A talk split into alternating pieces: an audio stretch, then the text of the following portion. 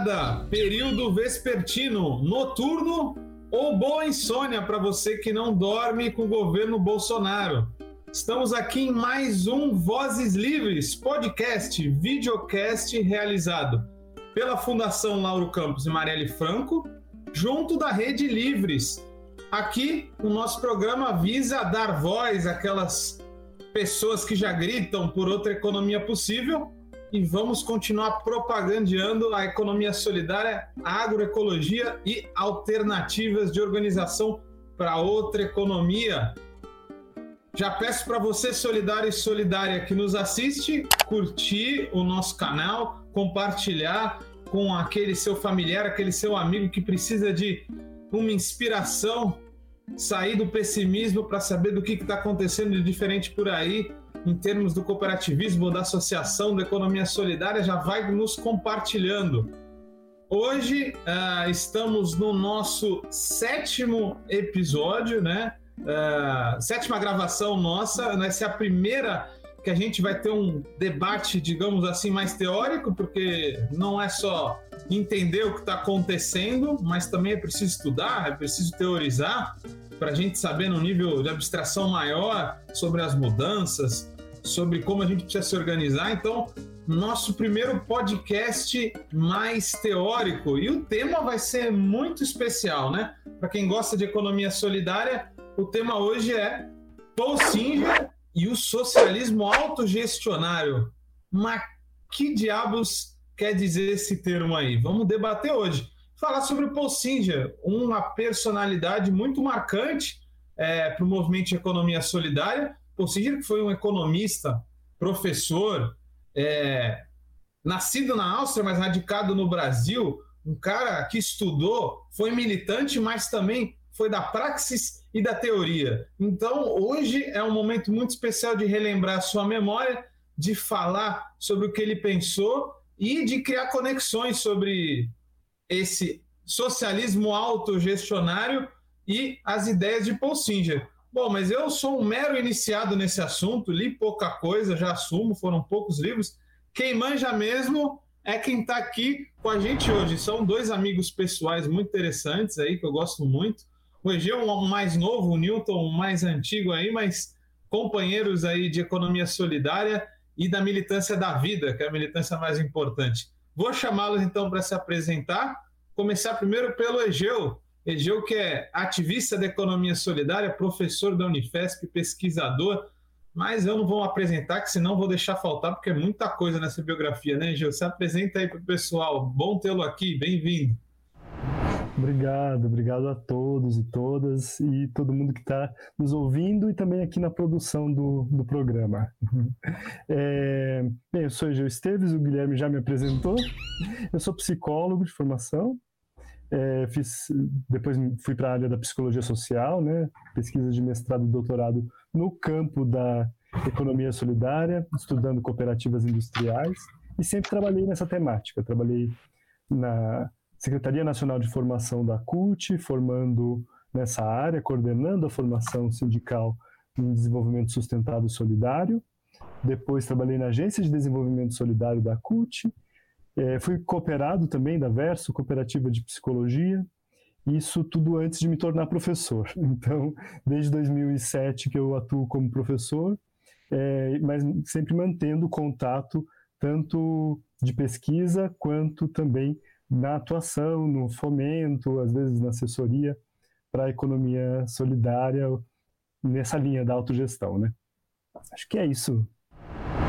Egeu, Egeu, é, tá uma disputa boa aqui, quem que é o mais teórico, quem que é o mais militante, porque os dois fazem de tudo um pouco, né? Prazer, Egeu, em revê-lo. E aí vou chamar o Newton também, esse eu posso até falar melhor. Newton, é, cara, já teve aí pelas Europas se formando, né? tem um belíssimo é, currículo aí acadêmico, mas é um cara que nunca parou de militar aí. Ah, ele, claro, está inteiraço aí com a sua barba branca, sua boina de sempre, mas já tem uma boa trajetória. Newton aqui do Fórum de Economia Solidária da Baixada Santista nos ajuda sempre a construir o movimento. Ah, foi muito importante para a construção do Livres aqui na Baixada. Newton, apresente-se aí também que o currículo é bom. Bom, primeiro agradecer imensamente o convite ao Guilherme, a Vitória, Felipe. É um prazer imenso estar com vocês e com o Egeu, né? É, estar com vocês é um, é um prazer muito grande. E destacando que tanto o Guilherme como o Egeu têm uma característica que eu admiro muito nas pessoas que são militantes. Se considerar aqueles três segmentos né, do, que foi definido lá em, em 2002, 2003, é, da economia solidária, como o, o, que é empreendimento, o que é apoio e o que é também gestor né, de políticas públicas, é, Guilherme e Eugeu passaram nesses três segmentos. Né? Eles trazem com eles uma experiência muito grande. Egeu integrando já uma cooperativa de psicólogos, Guilherme na, na uma das lideranças do Livres. Então, é, debater com, é, autogestão com vocês é, é, um prazer muito grande, até porque vocês também pesquisam, né? E vocês também fazem o trabalho de apoio a esses, é, esses empreendimentos. Mas eu sou zootecnista de formação e fiz um doutoramento no Brasil e na França, em que o meu objetivo era responder o seguinte: por que, que os projetos funcionam ou não funcionam, ou fracassam? É uma questão simples, porque aparentemente, porque os economistas clássicos sempre entendem que, e afirmam né, que é devido a questões econômicas, né? É, olha, tal coisa não deu certo porque o preço elevou, porque o custo aumentou, e eu fui estudar uh, um pouco mais, aprofundar isso, porque não é assim, né? Uh, a vida não se resume ao economicismo. E aí a partir, já desde sempre, né, que eu como eu extensionista de formação, trabalho na, na Secretaria da Agricultura, desde o início da minha vida profissional, eu sempre trabalhei com associativismo e cooperativismo de agricultores familiares. Né? Assim como com os indígenas também, mais recentemente. Né? Eu já estou uns 7, 8 anos trabalhando com os indígenas. Muito bacana. Os sistemas agroecológicos aí do Newton mereciam só um, um podcast aí junto dos indígenas para a gente explicar. Com certeza vai ser abordado. Mas, pessoal, vamos para o debate né, que a gente quer tomar aqui hoje, que é sobre Paul Singer e o socialismo autogestionário. E agora a gente vai começar diferente. Agora a gente tem um componente novo no nosso vídeo podcast, que é a nossa Voz na Consciência Solidária. E agora eu vou chamá-la para a gente refletir sobre essa voz que vai nos trazer conhecimento. Bota aí, Edu, é, no, na vitrola, a Voz da Consciência Solidária para a gente ouvir. Este livro surgiu da preocupação de reconceituar a revolução social socialista e de reavaliar suas perspectivas e possibilidades, face às vicissitudes do capitalismo e do movimento operário nos anos finais do século e do milênio. A preocupação se origina do fracasso histórico da tentativa de alcançar ou construir o socialismo através da estatização dos meios de produção e da instituição do planejamento centralizado da economia. O fracasso do socialismo realmente existente revelou que o socialismo sem aspas terá de ser construído pela livre iniciativa dos trabalhadores em competição e contraposição ao modo de produção capitalista dentro da mesma formação social. Pois é, a, a voz aí nos traz essa passagem polêmica. Acredito que seja de um Paul Singer que estava intrigado ali com a queda do muro, naquela época que todo mundo falava que o socialismo acabou, até mesmo alguns ex-socialistas, preocupado com aquele processo inteiro, né, com burocratizações dos processos do socialismo dito real. Pois é, Egeu, eu queria te chamar para comentar essa polêmica, né, porque ainda socialismo e capitalismo muitas vezes são contrapostos, como um é mais mercado, o outro é mais Estado, ponto final. Te joga essa bomba aí, Gil. Comenta pra gente o Paul Singer essa linha do socialismo autogestionário, o que, que você entende? Esse livro, que é esse aqui, né? Uma utopia militante, repensando o socialismo, é o, ele traz uma, uma concepção é, de que existem revoluções, revolução no sentido quase físico do termo, de uma mudança nos lugares das coisas. É, que, é, que são revoluções políticas e revoluções que são revoluções sociais. E ele trata desses dois âmbitos. Então, ele demonstra como aconteceu uma revolução social capitalista na primeira parte do livro, e depois ele de certa forma demonstra também como que o processo de construção do capitalismo ensejou nele mesmo o embrião para sua superação.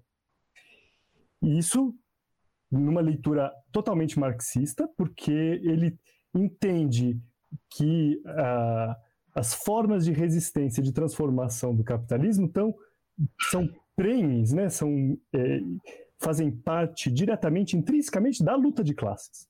Então ele, ele mostra como, é, no processo da Revolução Industrial, vamos pensar assim, antes da Revolução Industrial, a Revolução Francesa, com o fim do antigo regime, o fim do regime das corporações de ofício que tinha antes.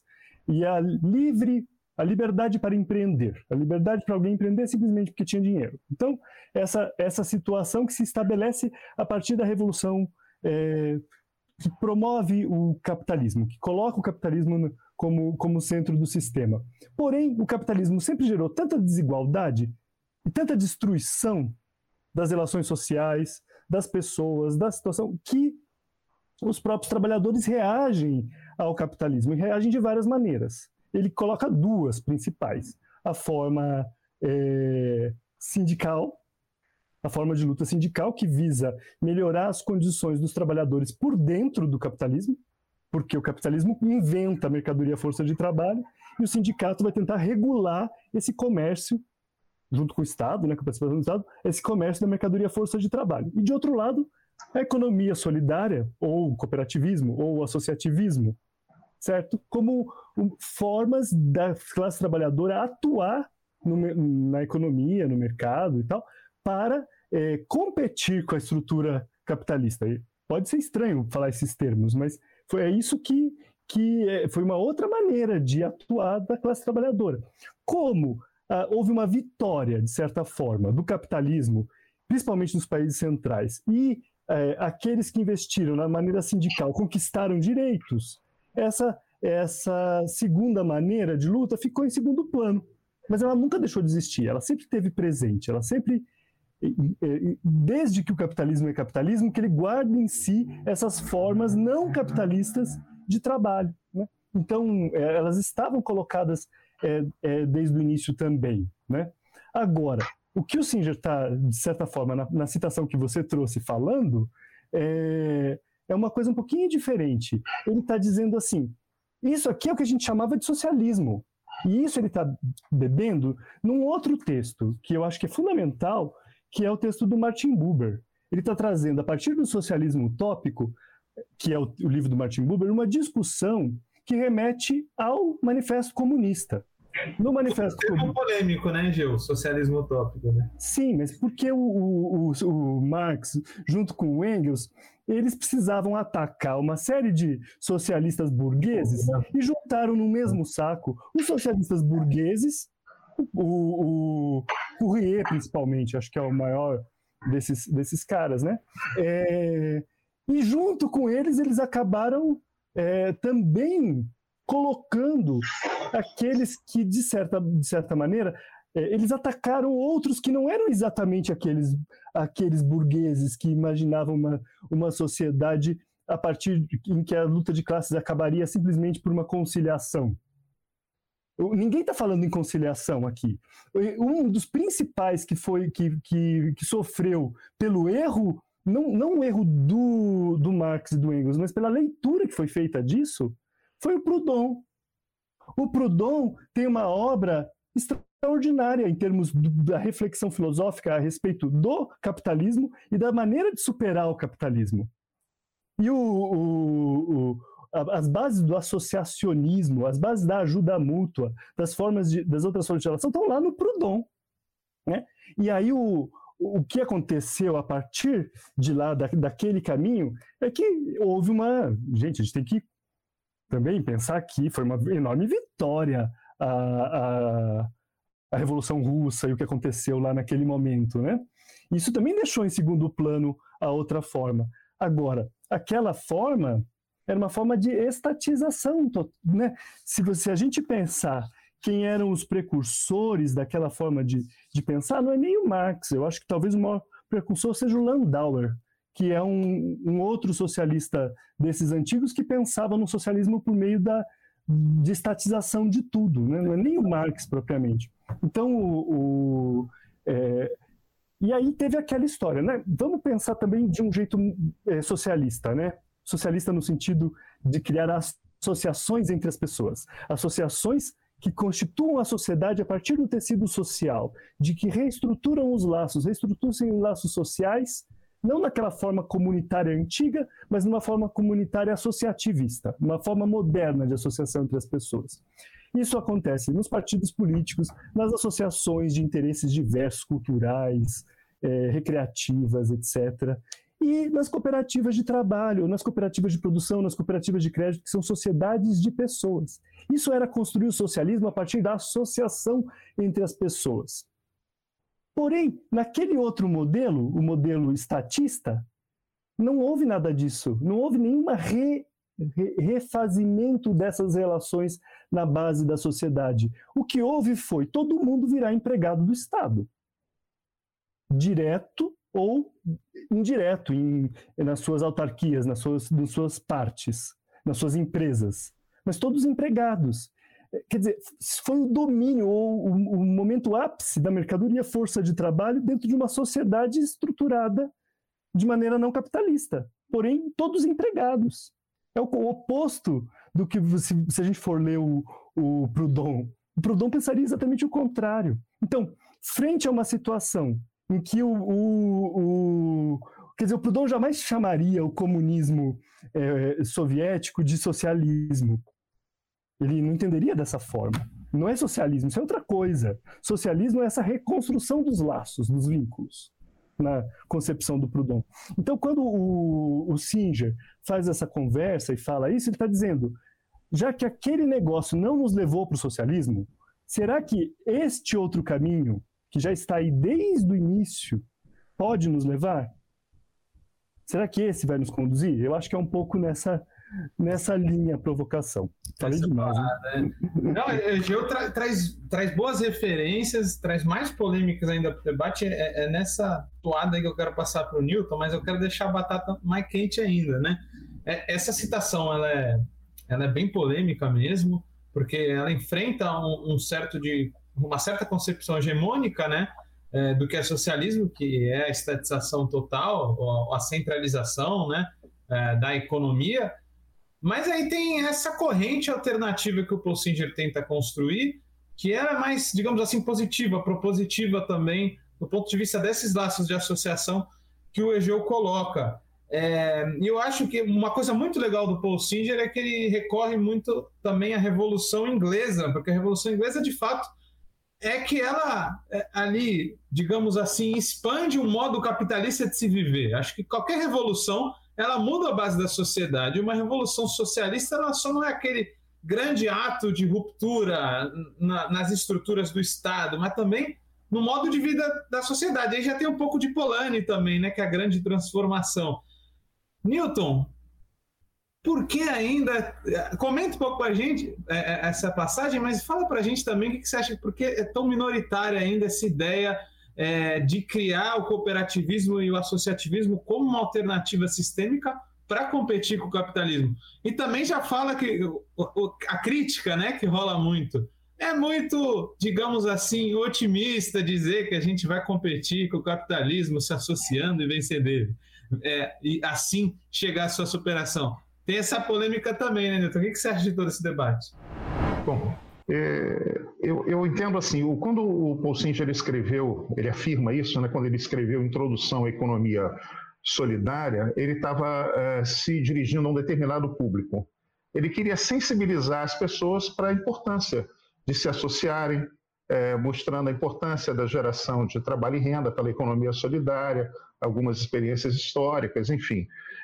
E quando ele escreve Uma Utopia Militante, ele já é, parte é, de um, ele direciona para um outro público, né, em que estão, me parece que esse, essa ideia surge de um debate em que estavam é, militantes, representantes do PCdoB, de outros partidos, enfim, ele mesmo, né, do PT, e ele escreve isso. Então ele, ele me parece que ele tem uma, uma preocupação maior em mostrar que, em, em frisar uma ideia de que uh, no cotidiano, marchando para a utopia, para a construção dela, a gente poderia tra fazer transformações importantes, que seria um, um, um socialismo autogestionário, construído, mudando no, as, na, no cotidiano uh, o comportamento das pessoas, né? É, conscientizando pessoas, formando pessoas. Ele afirma que a autogestão é, ela só se aprende fazendo, é, praticando autogestão. Então, me parece que ele tem uma, uma, uma, uma preocupação de afirmar os partidos, os movimentos, para que assumam a, a economia solidária como um projeto autogestionário, tanto tático, né, para se fazer no cotidiano, mudando a vida das pessoas, em que as pessoas vão se formar, elas vão se formar politicamente, vão se preparar para a autogestão. Né? E ele diz que é, nesse processo as pessoas vão ter que descobrir que podem construir um sistema melhor do que o capitalismo. Né? Então ele tem, me parece que ele tem essa preocupação é, muito clara né? de e de entender também ele como um luxemburguista, né? uma pessoa que pensava é, é, é, com uma, uma visão que a Rosa tinha de que dentro do sistema capitalista existem outros modos de produção que não são capitalistas. E ele falava de fortalecer esse, esses sistemas para que os trabalhadores tivessem não só é, o controle dos meios de produção, como também os de distribuição. Né? Você vê no Livres, o grupo que você trabalha, o, o, os produtores, os agricultores familiares, eles têm o controle dos meios de produção e o Livres dá, junto com eles, de forma autogerida, é, o controle da forma de distribuição junto com os consumidores. Então, Paul Singer entendia que essas experiências seriam implantes socialistas que, na medida em que uh, nós não convencêssemos as pessoas, convencer jamais, mas que as pessoas passassem a entender, a, a descobrir que existe uma outra forma uh, de organização que poderia promover a elas emancipação. Né? Então, uh, eu creio que ele tinha inteira razão porque me, parece que para a economia solidária e esse, essa proposta de construção de um socialismo autogestionário, faltam os partidos políticos assumirem isso e os movimentos sociais também. É, Egeu faz um, um esforço muito grande pela Universidade Aberta dentro da Unifesp. Quando ele leva isso para dentro da Unifesp, essa proposta, ele está envolvendo outras pessoas, uma instituição. É, é, milhares de pessoas seguem a Universidade Aberta. Então, ele está mostrando claramente e formando pessoas para praticarem esse tipo de socialismo, seja no cotidiano, como para, ter, para terem esse tipo de socialismo autogestionário como estratégico. Agora, é, União Soviética não teve a menor preocupação em formar as pessoas, diferentemente de Cuba. Cuba teve uh, uma, uma proposta de formação de pessoas que parte do, do, da ideia do Che de homem novo, que é aquela pessoa voltada ao cooperativismo, voltado ao coletivo, voltado às ações voluntárias. E a partir de 2004 começam na, em Cuba um processo de democratização da economia, em que as atividades é, que podem ser é, feitas, realizadas por gestão familiar, de caráter familiar, assim foram feitas. É, foram mais de 200 atividades, 200 e poucas, não, não lembro bem o número de atividades que passaram para um caráter de gestão familiar. E a, e a, partir de 2011, no Congresso do, do Partido Comunista de Cuba, é, eles iniciam uma outra fase que, que, eles chamam de transição socialista, que é o, o, o incentivo ao cooperativismo. E hoje Cuba tem 500 é, cooperativas somente é, urbanas, fora as cooperativas é, rurais. Isso dá mais de 500 mil pessoas envolvidas no cooperativismo em Cuba, o que libera essas pessoas que eu falava de serem funcionários do Estado, né? estarem lá no Estado, para poderem trabalhar é, por conta própria, né? junto com outras pessoas de forma associada. Para os socialistas, a questão principal é não ter mais-valia. Não é isso? Essa é a grande questão, é a não exploração. Então, me parece que essa combinação da, da gestão familiar de produção com a, com a gestão associada, com o trabalho associado, é, não existe mais-valia também. Né? É uma forma que, se dentro da sociedade se começa a se fortalecer essa ideia, é, como propunha Procinger, vai se construindo passo a passo é, uma sociedade autogestionária. E também é muito importante que as pessoas participem dos conselhos municipais.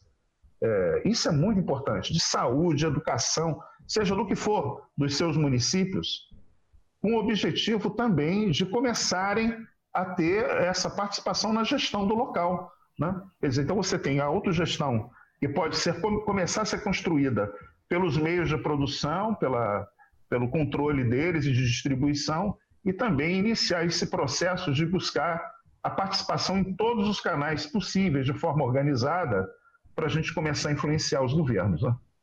Newton, é, você já trouxe alguns componentes do, do bloco que a gente vai daqui a pouco, é trazer o Paul Singer e essa ideia de socialismo autogestionário para a realidade, né? Então, já falar de experiências. Mas antes da gente fechar é, essa discussão um pouco mais abstrata e teórica, eu queria voltar com o Egeu é, e perguntar para ele, Egeu. Tem coisas que aparecem muito no discurso da economia solidária do Paul Singer e nessa concepção de socialismo tem alguns conceitos que são interessantes, que eles aparecem menos é, em outras discussões de outros vertentes, digamos assim, do socialismo. Uma coisa é a, a ideia de emprego e salário, que são umas categorias que aparecem muito, né? essa ideia de pleno emprego é, de umas vertentes do, do, de um socialismo, e essa ideia é, de trabalho e renda, que aparece muito mais tanto na fala do Paul Singer quanto da economia solidária. Isso é outro ponto que eu acredito de tensão. Região, você não, às vezes não, não sente que parece que para um, uma grande parte da esquerda não existe separação entre essas categorias? Acho que é muito interessante falar nisso, né? Uma parcela muito grande da esquerda, e eu acho que talvez isso tenha sido inevitável, é, acredita num mito, né, no mito do progresso. Acha que o futuro vai ser melhor que o passado. Tem uma visão positivista da história. Não tem uma visão propriamente histórica da história. Tem uma confia, confia, confia no progresso, confia no futuro, né? E aí é, a gente vê isso com gente, por exemplo, que acha que a agricultura familiar ou agricultura campesina é coisa antiga com gente que acha que a forma de pesca artesanal é coisa antiga, quer dizer, o futuro está na grande fábrica, na grande empresa, no grande. E boa parte da esquerda acredita. A esquerda e a direita, quer dizer, faz parte do caldo que a gente vive, uma certa crença no progresso. Né? E aí, ao fazer isso, toma a mercadoria força de trabalho como se fosse a coisa mais moderna, e o mais moderno como o melhor. Como ser. Entende? Então é muito importante dizer, primeiro, que existe trabalho associado regulado no Brasil. Trabalho regulado não é sinônimo de carteira de trabalho. Trabalhadores é, com é, que façam parte de uma cooperativa de trabalho, que tem desde 2003 o recolhimento é, por meio da cooperativa, que já conseguiram diferenciar o que é a cooperativa de trabalho e o que é a fraude já faz tempo a fraude trabalhista, né? A cooperativa de trabalho, ela substitui o intermediário trabalhista, ela não pode se comportar como um. Os trabalhadores, quando estão numa cooperativa de trabalho, eles estão vendendo seus produtos e serviços, eles não estão vendendo a sua força de trabalho. Né? Eles estão juntos, associada, de forma associada, aplicando o seu trabalho às suas atividades e vendendo seus produtos e serviços. Então não tem. Né? Onde é que está a contratualização do trabalho? Está na própria sociedade, é um vínculo associativo. É a, a, é a, sociedade que substitui o contrato de trabalho, mas é ela, ao você se filiar a ela, você fazer parte dela, você está regularmente trabalhando. E desde 2012, da Lei 12.690, com os mesmos direitos dos demais trabalhadores. Inclusive, com talvez um dos poucos países que tem na lei, em 2003, a inclusão do que é autonomia coletiva, que é fundamental para entender o que é o vínculo associativo. É pensar que existe autonomia coletiva, isso desde o INSS em 2003. E depois, em 2012, com a Lei 2690, a definição do que é autonomia coletiva, de novo, e o que é a autogestão. Está lá. Né? Quer dizer, poucos países têm isso na lei. Nós temos. É, acho que isso é muito importante dizer. Isso é trabalho regulado. Isso não é trabalho informal, isso tem forma. Tem direito trabalhista.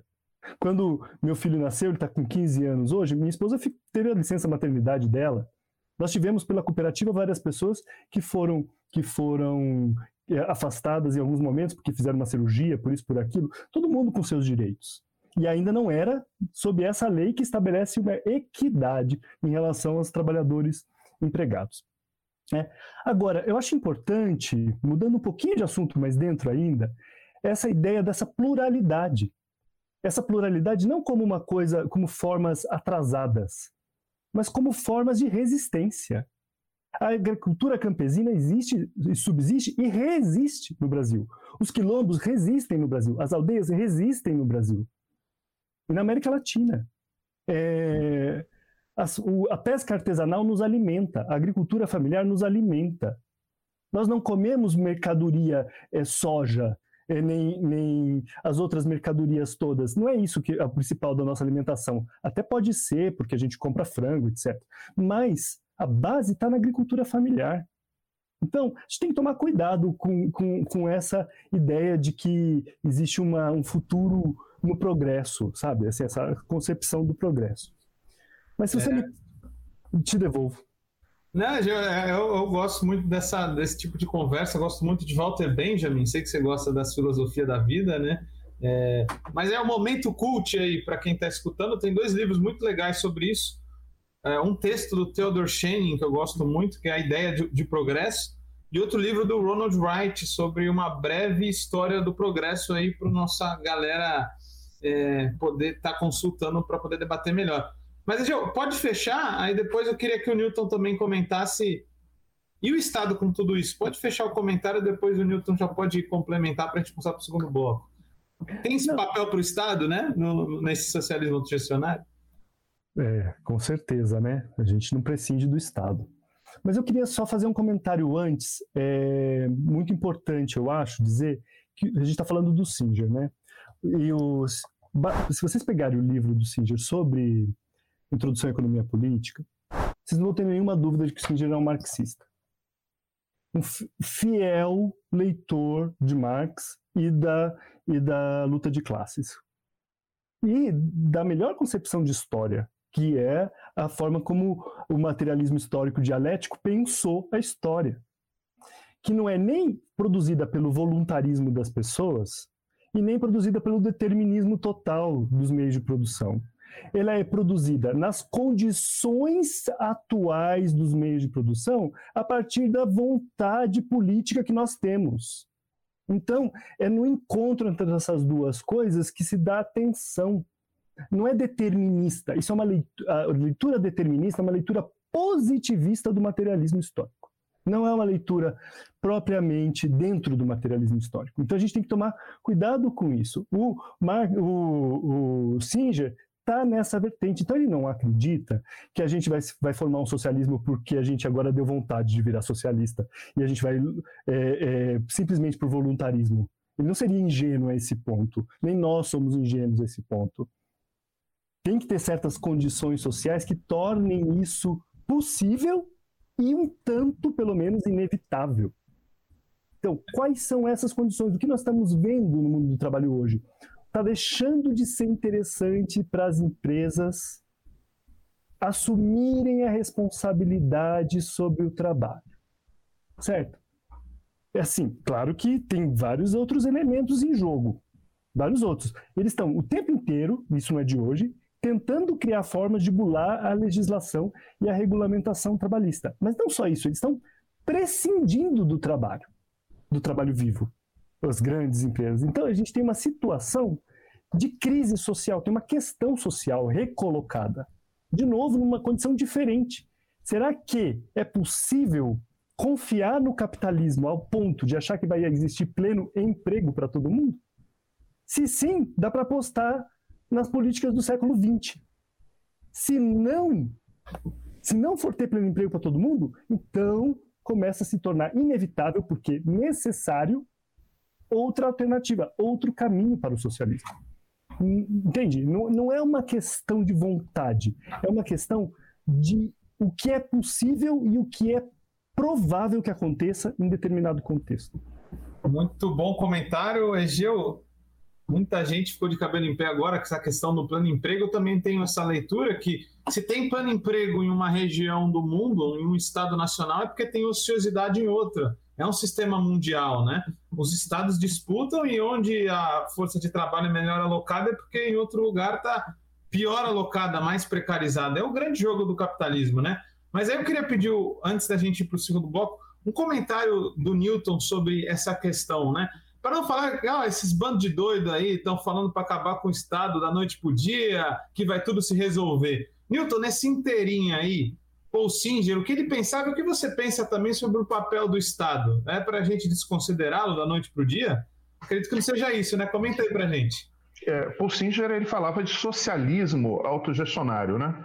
Então, no socialismo, o Estado está presente. Onde não está, é no anarquismo, onde tem uma passagem de uma, uma revolução é, política para uma, uma, uma organização completamente autogestionária e autônoma, sem Estado, e, ou um comunismo que teria que ter o Estado para ter essa transição. Então, ele fala de socialismo autogestionário com presença do Estado. E o Estado, agora tem muita, muitas pessoas confundem isso, acham que a economia solidária ela tem que marchar, tem que ser organizada sem o Estado. Sem o Estado é não contar com o, os cursos de formação da Unifesp. Sem o Estado é deixar o financiamento para o Joesley Batista totalmente, os recursos do Estado. Sem o Estado é a gente abrir mão daquilo que o Estado é, é recolhe de impostos, ele como o, o princípio da, da redistribuição né, do sistema é, econômico, como diz o, o Calpolani, ele, a gente abrir mão disso para deixar para as empresas é, capitalistas. Né? Então, o Estado ele é de fundamental importância para o financiamento, para o apoio técnico é, das, é, dos empreendimentos econômicos solidários. Ele é, agora, nós temos que disputar o Estado em diferentes níveis. No local, em escala local, nós temos que disputar o Estado é, pressionando as prefeituras no sentido de criar políticas públicas de apoio à economia solidária, criando os conselhos municipais para que nós podemos, possamos participar, nos organizar é, com gestores, com pessoas, servidores públicos que sejam comprometidos com essa ideia e que as pessoas, o próprio conselho, escolha é, aqueles que serão gestores.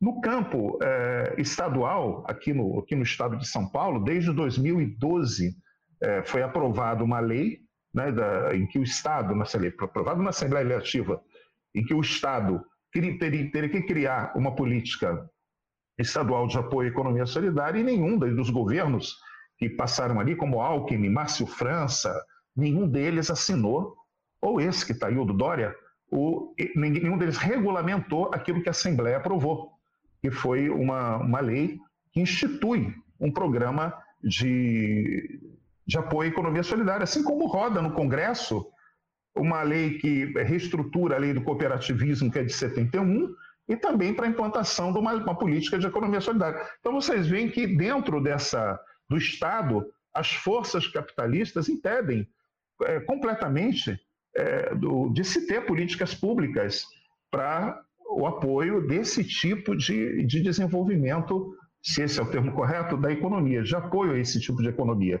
E nós temos que lutar por isso. Os fóruns, Fórum Paulista de Economia Solidária, os fóruns regionais, eles se empenham nesse sentido. E com parceiros que estão dentro do Estado, como extensionistas, como o pessoal da universidade, a gente tem que ter essas articulações até para ter apoio a esses empreendimentos.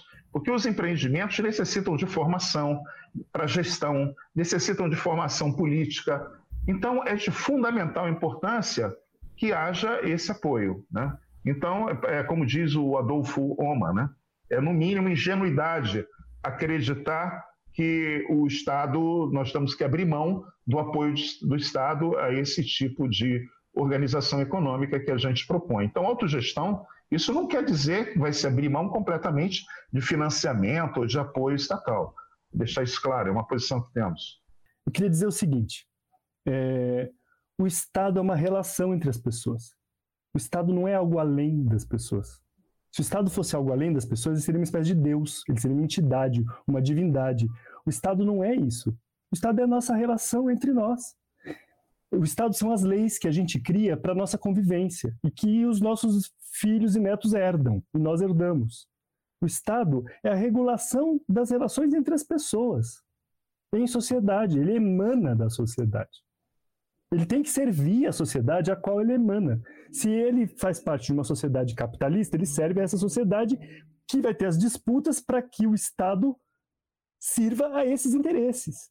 Se ele estiver numa sociedade mais igualitária, não precisa nem ser socialista, mas mais igualitária, ele vai vão ser criadas leis e regras para que é, é, isso que são os valores dessa sociedade se firmem.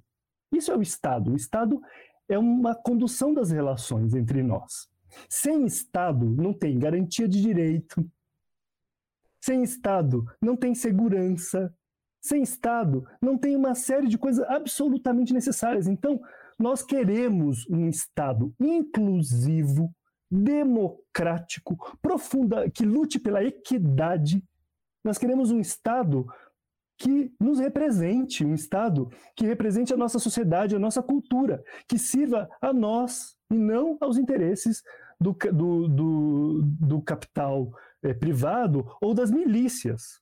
Nós queremos um Estado que nos, que nos sirva. Então, assim, não tem como prescindir do Estado. Prescindir do Estado é, seria prescindir das relações entre nós.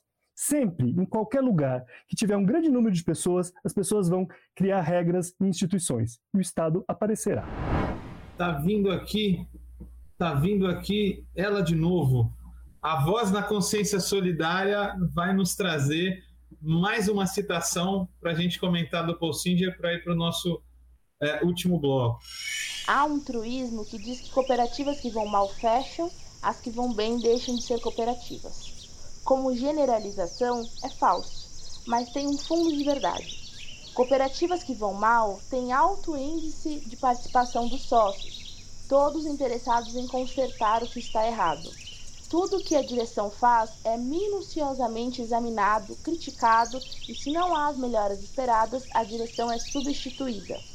Cooperativas que vão bem podem vir a apresentar o quadro oposto a lei do menor esforço concentra o poder de decisão de fato nos gestores, e a empresa escorrega sem perceber para uma prática de heterogestão.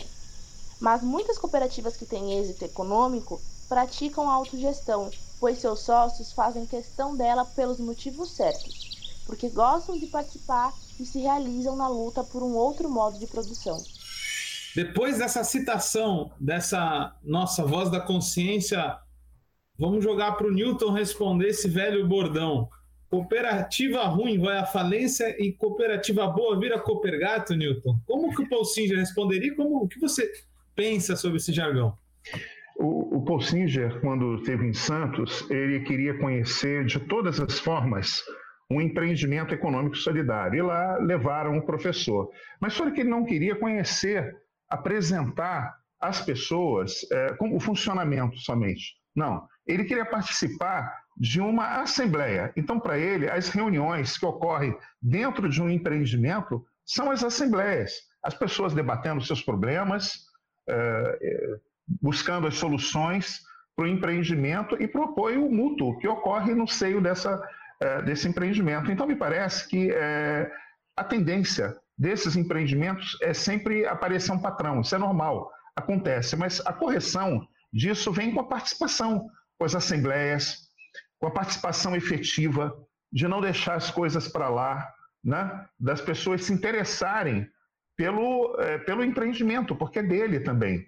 Então, é, a, é, é isso, é, isso, é, muito comum, na verdade. Sempre aparecer alguém é, que, que começa a ter um maior conhecimento de todos os, é, os procedimentos da, da cooperativa, uh, e quer se impor ao outro. Isso é corrigido nas assembleias, nas reuniões, uh, toda semana, todo dia, se for necessário. Isso tem que ser feito, tem que ser debatido e essas pessoas têm que ser devidamente esclarecidas. Né? O poder, esse poder que a pessoa quer ter sobre os outros, isso é coisa do sistema capitalista. Dentro do processo da economia solidária e da autogestão, as coisas têm que ser definidas, debatidas. Isso só pode ser feito por meio das reuniões, das assembleias. Então, quando Paul Singer veio aqui, ele, ele explica é, para as pessoas exatamente isso que eu estou falando. Eu quero conhecer vocês pela Assembleia, porque todos podem falar, todos podem refletir, e nós podemos, inclusive, buscar algumas soluções é, de forma coletiva. Né?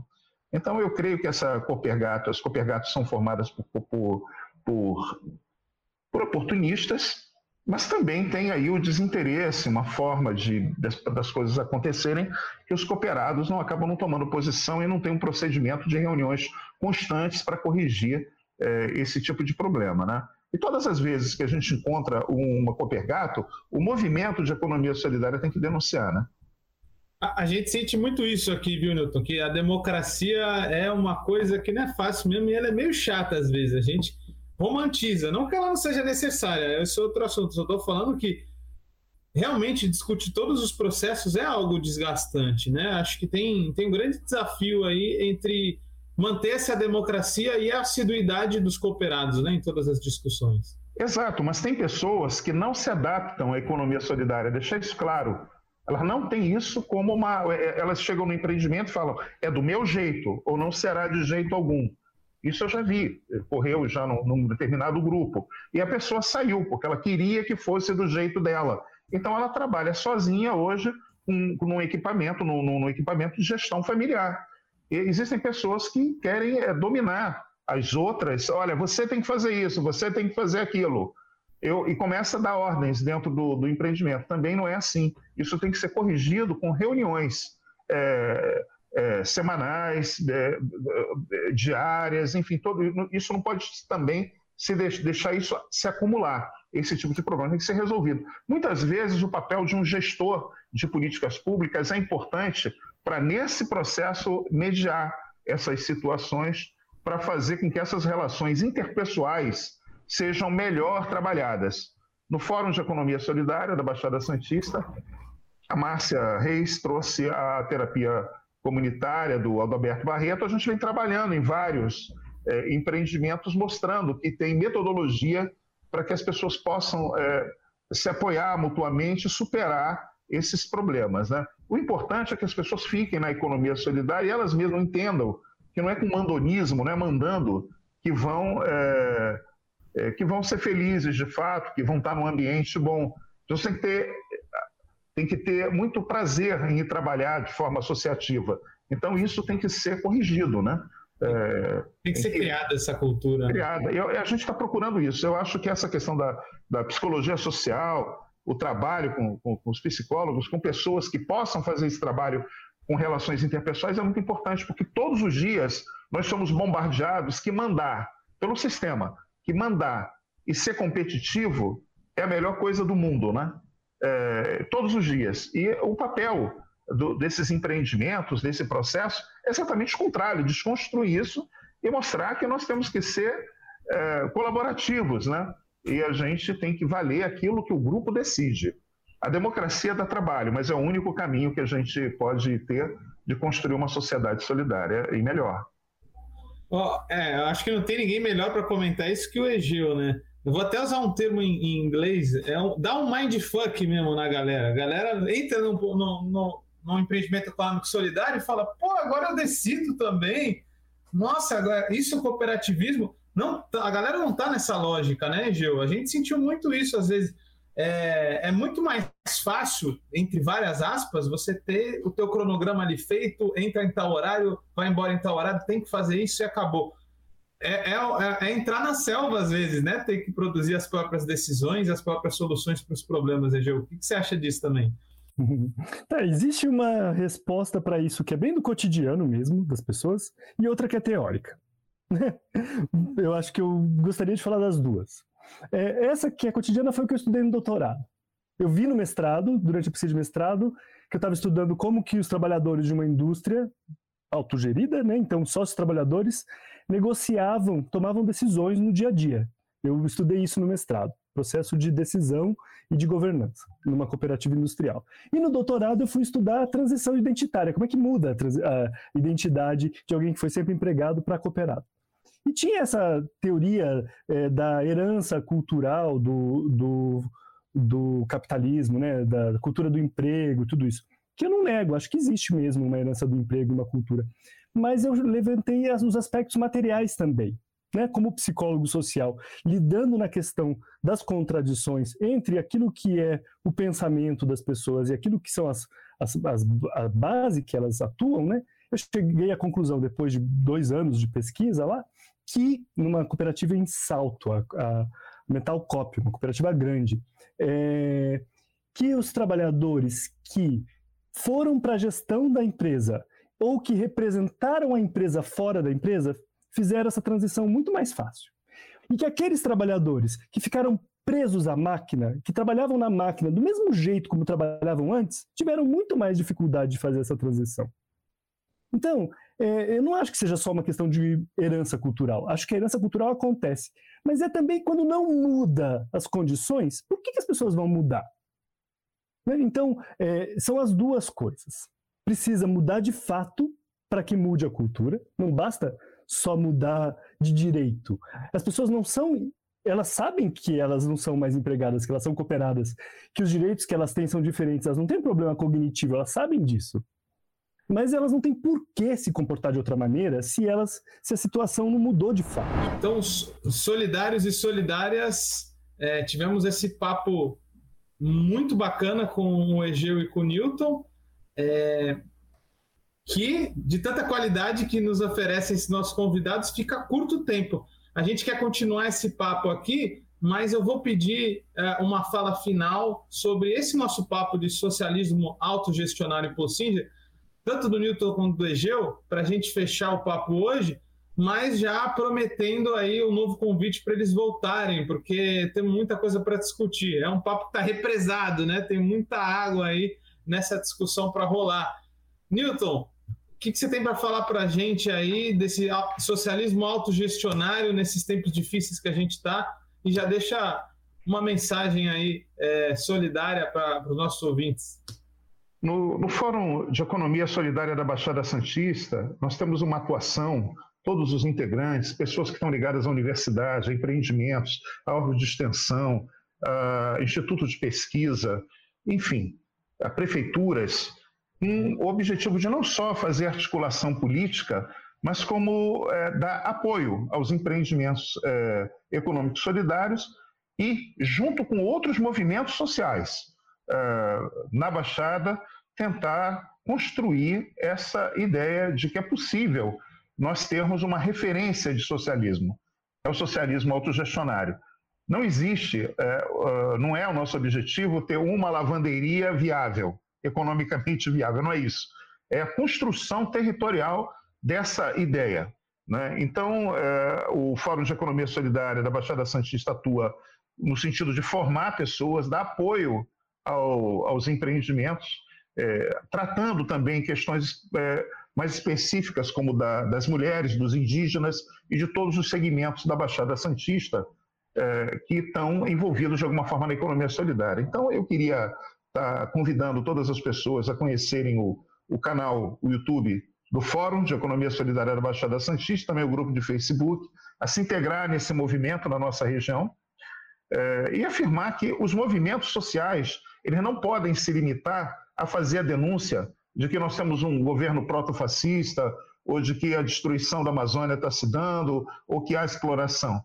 Não temos que nos limitar ao protesto, temos que fazê-lo, mas principalmente apontar para uma outra sociedade, uma sociedade de fato justa e solidária. E a referência que a gente tem, o que a gente coloca em debate é o socialismo autogestionário, que o professor Paul Singer é sinônimo de economia solidária. Eu agradeço imensamente a vocês, ao Guilherme, ao Egeu, Vitória, Eduardo, enfim, a todos vocês por essa oportunidade. Egeu, Manda um, um, um, salve autogestionário aí para quem nos escuta é, e para que, de, de, repente, deixa aí para a gente uma mensagem sobre qual que é a serventia dessa discussão para o momento que a gente vive, né? Nós não precisamos reconstruir um Ministério do Trabalho para ser um Ministério do Emprego. Quando a gente tiver o poder de reconstruir um Ministério do Trabalho, tem que ser um Ministério do trabalho real, do trabalho que existe do trabalho que e que regulamente as relações de trabalho que existem nesse país, certo? Que atenda a todas elas e, e que garanta direito a quem não pode trabalhar também. E que garanta o colchão de sobrevivência, né, para que as pessoas possam viver dignamente. Esse é o nosso mínimo socialmente aceitável. Regular o que existe, não, por quê? Porque não regular o que existe é forçar que esse que existe tenha que virar outra coisa. Então a gente precisa regulamentar isso. E isso vai, se, vai, vai formar uma economia forte, em parte solidária, em parte familiar, mista em vários aspectos, mas forte com a nossa cara, com a nossa expressão. A gente não precisa ficar é, refém de teorias importadas. A gente pode construir uma realidade nossa a partir daquilo que nós somos enquanto país. Muito bacana, Egeu. Brigadaço por essa contribuição. Só essa fala já dá mais um podcast, mas esse que foi muito bacana termina por aqui. Queria chamar cada solidário e cada solidária para curtir, compartilhar, difundir as vozes livres por esse Brasil afora e tá nos seguindo aí e sempre acompanhando. Todas sextas às 18, vamos voltar por aqui com muito papo sobre economia solidária e agroecologia.